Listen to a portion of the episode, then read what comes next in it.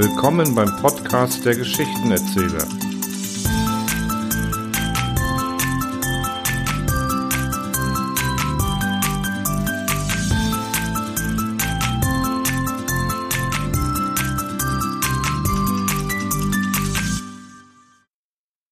Die folgende Geschichte zeigt uns auf, wie frühe Entscheidungen unwissentlich und oft erst Jahre später zu lebensbegleitenden Umständen werden können. Und wie aus einer Notlüge, als Kind im Affekt und aus Angst getroffen, letztendliche Wahrheit wird. Rudolf Presper, der Globus. Nun kommen Sie mir auch mit meiner vornehmen Gesinnung, raunzte der Doktor und tat ein paar ärgerliche Züge aus seiner schweren schwarzen Zigarre. Aber verehrteste, Sie wollen doch nicht bestreiten? Um Gottes Willen, nein, gar nichts will ich bestreiten. Das ist erstens die Bude zu fein, die soll man nicht im Ärger des Disputs genießen.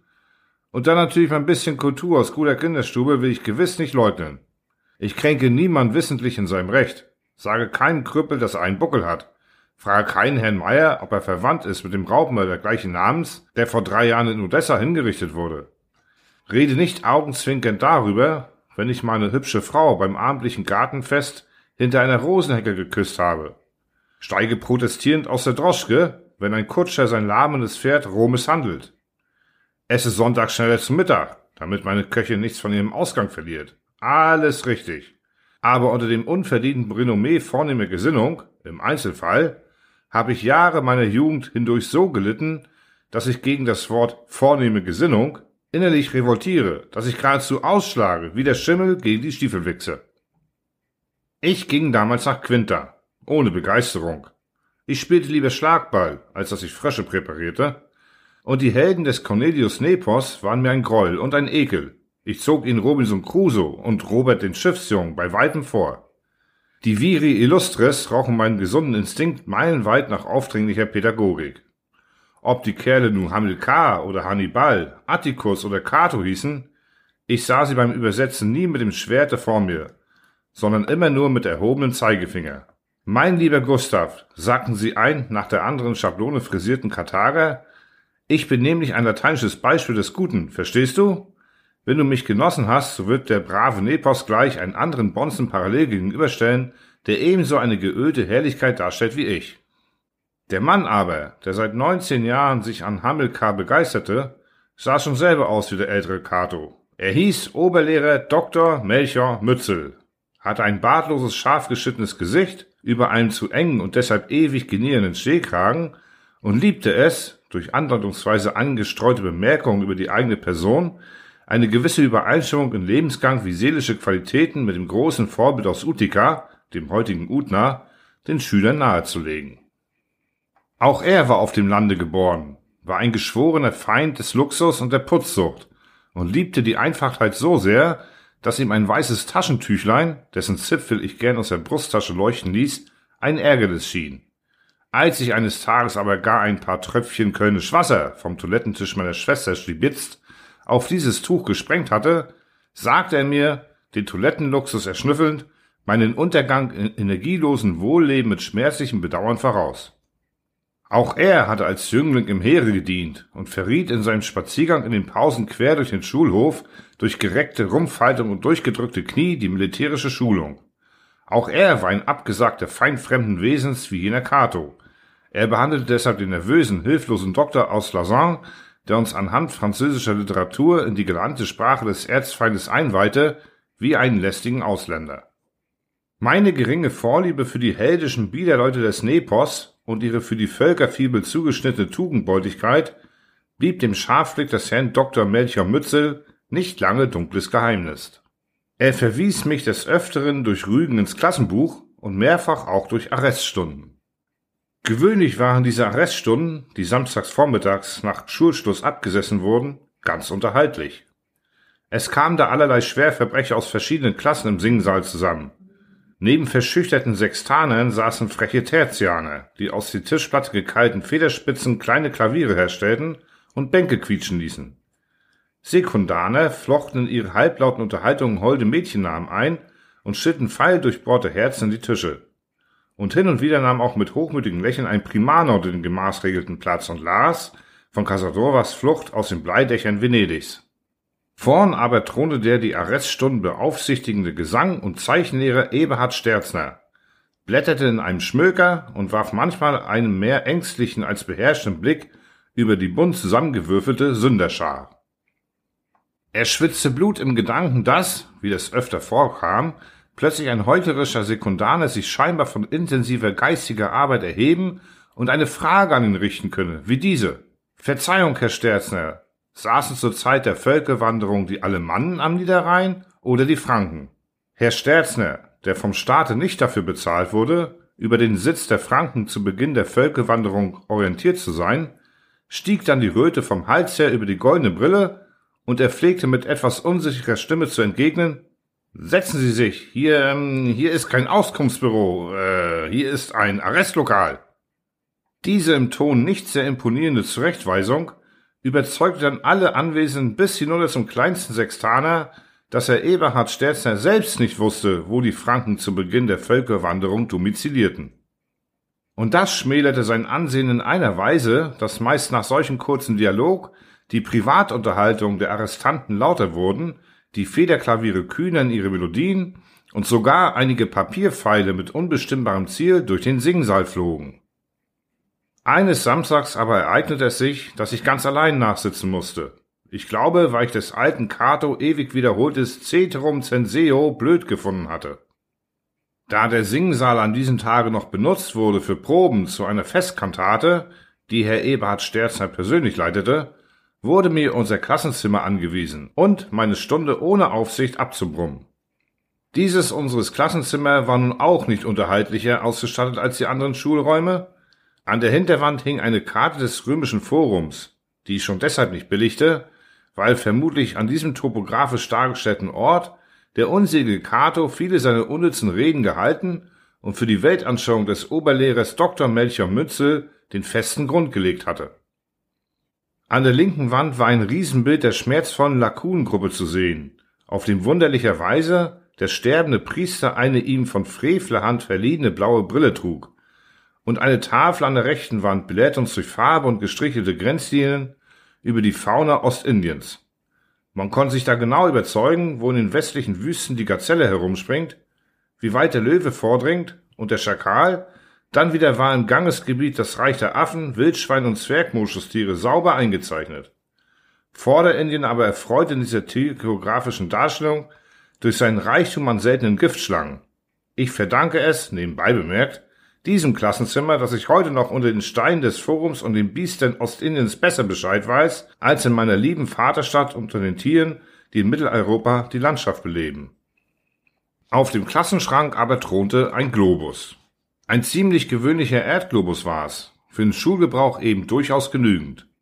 Denn in seinem Gradnetz lagen, auf die fünf sauber angemalten Erdteile richtig verteilt, die wesentlichsten Städte und Gebirge der Erde und das Meer zwischen den Kontinenten war so blau, wie man irgend verlangen konnte. Da ich mich langweilte, stieg ich auf einen Stuhl und holte mir den Globus herunter. Ich nahm ihn behutsam aus dem Gestell, betrachtete ihn eine Weile, suchte mir, was mir gerade so einfiel. London, den Nil, die Balearen, Offenbach. Das stand nicht drauf, aber ich fand dafür Frankfurt, den Himalaya und den Amazonasstrom. Als ich gerade Interesse vor den Südpol beaugenscheinigte, der von einer ganzen Reihe rätselhafter Fragezeichen umtanzt war, entglitt die Kugel meinen Händen, sprang und rollte über das Pult. Mit Schrecken sah ich, als ich sie wieder eingefangen, dass die Rocken Mountains zwischen 37. und 43. Breitengrad eine üble Beule abbekommen hatten und dass just an einer Stelle, wo das Felsengebirge seine stolzesten Gipfel reckt, ein Tal von beträchtlicher Tiefe entstanden war. In diesem Augenblick hörte ich Schritte auf dem Korridor und in meinem ängstlichen Eifer, die beschädigte Kugel wieder in das Gestell einzuschrauben, entglitt sie mir zum zweiten Male und fiel so unglücklich auf die gusseiserne Banklehne, dass nun auch die Stadt Hamburg mit Umgebung zerstört wurde und die Insel Helgoland versank in einer Schramme, die sich südwestlich über Norderney zog, Borkum berührte und erst kurz vor Amsterdam am See verschwand. Die Schritte verhallten. Es kam niemand herein. Wie seltsam der Zufall spielt. Am nächsten Tag war unser Lehrer für Geographie unpässlich und Oberlehrer Dr. Melcher Mützel gab uns aushilfsweise die Stunde. Da seine Kenntnisse über das Stromgebiet der Wolga, das uns zuletzt beschäftigt hatte, wohl nicht ganz so gründlich waren wie seine Wissenschaft über den älteren Cato, so gedachte er sich allgemeiner zu fassen. Böhnecke, nimm dort mal den Globus herunter. Aber vorsichtig. Stell dir vor, Böhnecke, du bist jetzt der Atlas, der Sohn der Klymene, der die Welt auf den Schultern trägt. Die Klasse belachte pflichtschuldig diesen bescheidenen Scherz. Ich lachte nicht mit, mir war nicht drum. Was wird jetzt kommen, dachte ich, wenn man sieht, dass die Rocky Mountains und das Helgoland. Böhnecke stand auf demselben Stuhl, auf den ich gestern gestiegen. Er war ein kurzbeiniger, ungelenker Junge. Seine Mutter war nämlich durchaus keine Klymene, sondern eine Witwe, die sich von einem kümmerlichen Papierlädchen gerade so ernährte. Und das Studium ihres Jungen knapste die verhutzelte, dürre Frau, die nie jung gewesen zu sein schien und das Lachen nicht kannte, noch irgend so am schmalen Munde ab. Böhnecke war ohne jedes Talent zum Atlas. Er vergaß, dass der Stuhl, auf dem er stand, eine Lehne hatte, und so fiel er beim Absteigen hin. Der Globus fiel aber zugleich dem Dr. Mützel auf die Füße. Gib doch acht, Böhnecke, sagte Mützel, als das Unglück geschehen war. Es wird hoffentlich keinen Schaden genommen haben, der Globus. Er hatte Schaden genommen. Die Rocky Mountains zwischen dem 37. und 43. Breitengraden hatten eine Beule. Helgoland war versunken in eine Schramme, die sich südwestlich über Norderney zog. Borkum berührte und erst kurz vor Amsterdam am Zuidersee verschwand. Oberlehrer Dr. Melchior Mützel schüttelte den Kopf. Seltsam, ich hätte geschworen, der Globus hätte nur mit dem Südpol meine Füße berührt. Böhnecke heulte in tiefer Zerknirschung. Als der Globus fiel, hat ihn mir etwas frohlockt. So denke ich mir das Gefühl eines Schwerverbrechers, der seine Spur verwischt sieht. Aber jetzt sah ich Böhnecke weinen. Böhnecke war ein guter Kerl und ließ mich oft die Mathematik abschreiben. Tja, Bönnecke, den Globus, der durch deine Unachtsamkeit bös zu Schaden gekommen ist, wirst du nun wohl der Schule ersetzen müssen. Bönnecke heulte auf. Dr. Melchior Mützel aber setzte den beschädigten Globus stirnrunzelnd beiseite und erklärte das römische Forum. Natürlich ohne die Stelle zu vergessen, von der aus Cato geredet hatte. In der Pause sagte ich zu meinen Mitschülern, Kinder, Böniges Mutter ist eine arme Frau. So ein Globus kostet mindestens zehn Mark. Wir wollen eine Sammlung machen. Die Hosen wurden nach Geldbeuteln durchwühlt. Einer gab 20 Pfennig, ein anderer 74, die beiden Ruttenbachs, Zwillinge eines Gummifabrikanten, je eine Mark 50. Und ich selbst leerte einfach mein Portemonnaie aus. Darin war noch eine Mark und 14. Einer brachte mir, da er kein Taschengeld bekam, drei Briefmarken, eine grüne Uruguay und zwei englische Kolonien. Für die gab unser Primus, der ein fanatischer Sammler war, 80 Pfennig. Die ganze Sammlung ergab 12 Mark und 18 Pfennig. Ich weigerte mich, den Betrag dem Bönnecke persönlich zu überreichen. Der Primus tat's, damit es nicht von den anderen Schülern gesehen werde, auf der Toilette. Und er erwähnte dabei, dass die Initiative von mir ausgegangen sei.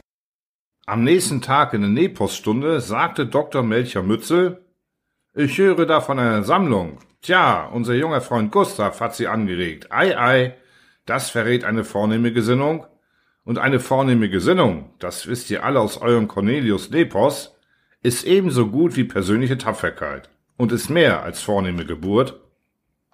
Deshalb sage ich, unser junger Freund Gustav präpariert zwar unzuverlässig und lernt seine Vokabeln schlecht, und leider, leider findet er zu Cornelius Nepos kein rechtes Verhältnis. Das ist bedauerlich, denn dadurch entgehen ihm hohe geistige Freuden. Aber, aber er hat Seelenadel, vornehme Gesinnung, und deshalb, er war ganz Cato, als er das sagte, Cato der Ältere, Cato der Allerälteste, deshalb erlasse ich ihm die Stunde Arrest, die er, soviel ich weiß, noch abzusitzen hätte. Ich sagte nichts. Wer weiß, wenn er nicht so unleidlich katholisch, so überwältigend altrömisch geredet hätte, ich wäre jetzt vorgetreten und hätte bekannt, ich kann gut vornehm gesinnt sein, denn ich war's. Aber ich schwieg und sah nur nach dem neuen Globus in der Ecke, auf dem Helgoland wieder drauf war und die Rocky Mountains kein Tal hatten, wo es nicht hingehört. Am Jahresschluss waren meine Leistungen befriedigend, aber ins Betragen hatte mir der Mützel geschrieben, im Anfang des Schuljahres schwankend, von Juni an höchst lobenswert. Im Juni aber war der Globus vom Schrank gefallen. Seit der Zeit hat mich die vornehme Gesinnung durch die Schule begleitet, hat schützend, fördernd, rettend die Hand über meine Leistung gehalten. Cato Mützel hatte die Geschichte überall herum erzählt, in seinem eindringlich lehrhaften Stil, der an Cornelius Nepos, dem Freunde des Cicero, gebildet war. Viele Jahre später traf ich Böhnecke wieder, den ich seit dem Abgang von der Schule nicht mehr gesehen hatte. An der Ostsee oder besser gesagt auf der Ostsee. Ich hatte dort ein paar angenehme Wochen verbracht und wollte in drei Tagen abreisen. Da stand er plötzlich neben mir, auf dem Landungssteg. Er war Kapitän eines kleinen Dampfers, der von Warnemünde nach Heiligendamm fährt und wieder nach Warnemünde und nach Rostock. Unter dem blonden Spitzbart und dem Wetterbraun der Haut war das Knabengesicht noch zu finden. Ich beschloss, die alte Schuld loszuwerden und lud ihn ins Kurhaus nach Heiligendamm für einen dienstfreien Nachmittag. Dann wollte ich ihm dort im Schatten der herrlichen Buchen die alte Geschichte mit dem Globus aufklären. Als ich am sauber gedeckten Tisch saß, die Musik spielte den Brautmarsch aus dem Lohengrin und der halbe mecklenburgische Adel saß im Tenniskostüm an den Nachbartischen, kam breitbeinig ein Matrose daher, fragte sein Platt herum, fand mich und brachte mir ein Briefchen. Von Kapitän Böhnecke, sagte die Blaujacke, grüßte und verschwand. Böhnecke schrieb, Alter Freund, ich habe ganz plötzlich den Dienst für einen erkrankten Kollegen übernehmen müssen. Kann leider nicht kommen. Zu schade. Hätte gern mal mit dir ein Männerwort geredet. Ich habe dich nie vergessen und die vornehme Gesinnung, die du schon als Junge hattest. Ich habe die Geschichte mit dem Globus oft erzählt, wie du für mich armen Teufel die Sammlung eingeleitet und selbst dein ganzes Taschengeld hergabst damit ich für die aus Unvorsichtigkeit zerbrochene Erdkugel der Schule eine neue kaufen könnte. Da war sie wieder, die vornehme Gesinnung. Ich wollte sie loswerden. Es ging nicht. Am Tag der Abreise verlor ich den Unglücksbrief irgendwie aus der Tasche. Ein Berliner, der mit mir im selben Hotel wohnte, hat ihn gefunden und brachte ihn mir. Ich zerriss ihn sofort, da ich keine Autographen von Ostseekapitänen sammle und auch befürchtete, es könne jemand die dumme Geschichte von der vornehmen Gesinnung lesen. Diese Vorsichtsmaßnahme kam aber zu spät. Der Herr aus Berlin hatte den Brief bereits gelesen, machte auch gar keinen Hehl daraus. Als ich verspätet, denn ich hatte meine Koffer gepackt, die wie immer nicht zugingen, zu Tisch kam, standen Blumen da. Auch Sekt war angefahren. Der Herr aus Berlin hielt eine Rede auf mich. Er bedauerte, dass ich abreiste, bedauerte es umso mehr, als er, der ganze Saal hörte zu, jetzt es erfahren habe, durch einen Zufall, nicht von mir, welch eine vornehme Gesinnung ich besitze. Und er erzählte, während die Lendenschnitte kalt wurde, die Geschichte vom Globus. Eine Geschichte, die er aus einem gefundenen Briefe gelesen hatte und die gar nicht richtig war. Ich wollte protestieren, aber man ließ nichts gelten und brachte mir drei Hurras. Die Blumen, sagte der Wirt, seien von seiner Schwiegermutter, die ihm die Bücher führte. Der habe der Herr aus Berlin schon vorhin im Büro die Geschichte vom Globus und meiner vornehmen Gesinnung erzählt. Außerdem macht er mich darauf aufmerksam, dass ich sofort aufbrechen müsse, wenn ich den Zug noch erreichen wolle. Als ich acht Tage später meine Praxis in Berlin wieder aufnahm, war der zweite oder dritte, der im Wartezimmer aufstand und in mein Sprechzimmer kam, ein alter Patient von mir, ein Kaufmann aus dem bayerischen Viertel. Krank sei er diesmal nicht, sagte er, auch seiner Familie gehe es leidlich wohl, aber er käme, um meine Liquidation zu begleichen. Gewiss, er gebe zu, ich sei häufig in sein Haus gerufen worden, als die Anna die Mandelentzündung hatte, die Gott sei Dank kein Diphtherie war, und als der Peter den Hosenknopf geschluckt hatte, und als die Köchin irrtümlich in die kochende Milch gegriffen. Aber es seien so schlechte Zeiten. Der Hauswirt habe ihm die Miete gesteigert und ein Umzug sei gar zu teuer. Und ich hätte doch, er wisse das, so eine vornehme Gesinnung. Woher er das wisse, ich glaube, ich habe die Frage fast unhöflich gestellt. Er habe einen Brief bekommen von einem Vetter seiner Frau, der in der Ostsee seine Ferien verbracht. Darin habe gestanden, euer Hausarzt hat auch in unserem Hotel gewohnt. Wir haben ihn sehr gefeiert, als er abreiste. Er ist aber auch ein Mann mit einer wahrhaft vornehmen Gesinnung. Schon als Junge hat er, wie wir hier erfuhren, ein Globus. Sie verfolgt mich seitdem die Geschichte. Es war vielleicht dumm, dass ich dem Patienten aus dem bayerischen Viertel, um ihn loszuwerden, die Hälfte seiner Schuld erließ. Die andere Hälfte hat er mir auch noch nicht bezahlt. Aber er erzählt dafür die Geschichte vom Globus überall herum. Der Mann hat einen Zigarrenladen und drei Viertel meiner Patienten kaufen bei ihm. Ich werde ihn nicht los, den Globus, und die vornehme Gesinnung, die daran klebt, auch nicht. Proteste nützen nichts mehr. Für dieses Leben habe ich mich damit abgefunden. Wenn Sie mir es nun nicht noch aufs Grab bescheinigen, mit einem Marmorglobus darüber, der auf den Rocky Mountains eine Beule hat und über Helgoland eine Schramme bis in den Zuidersee.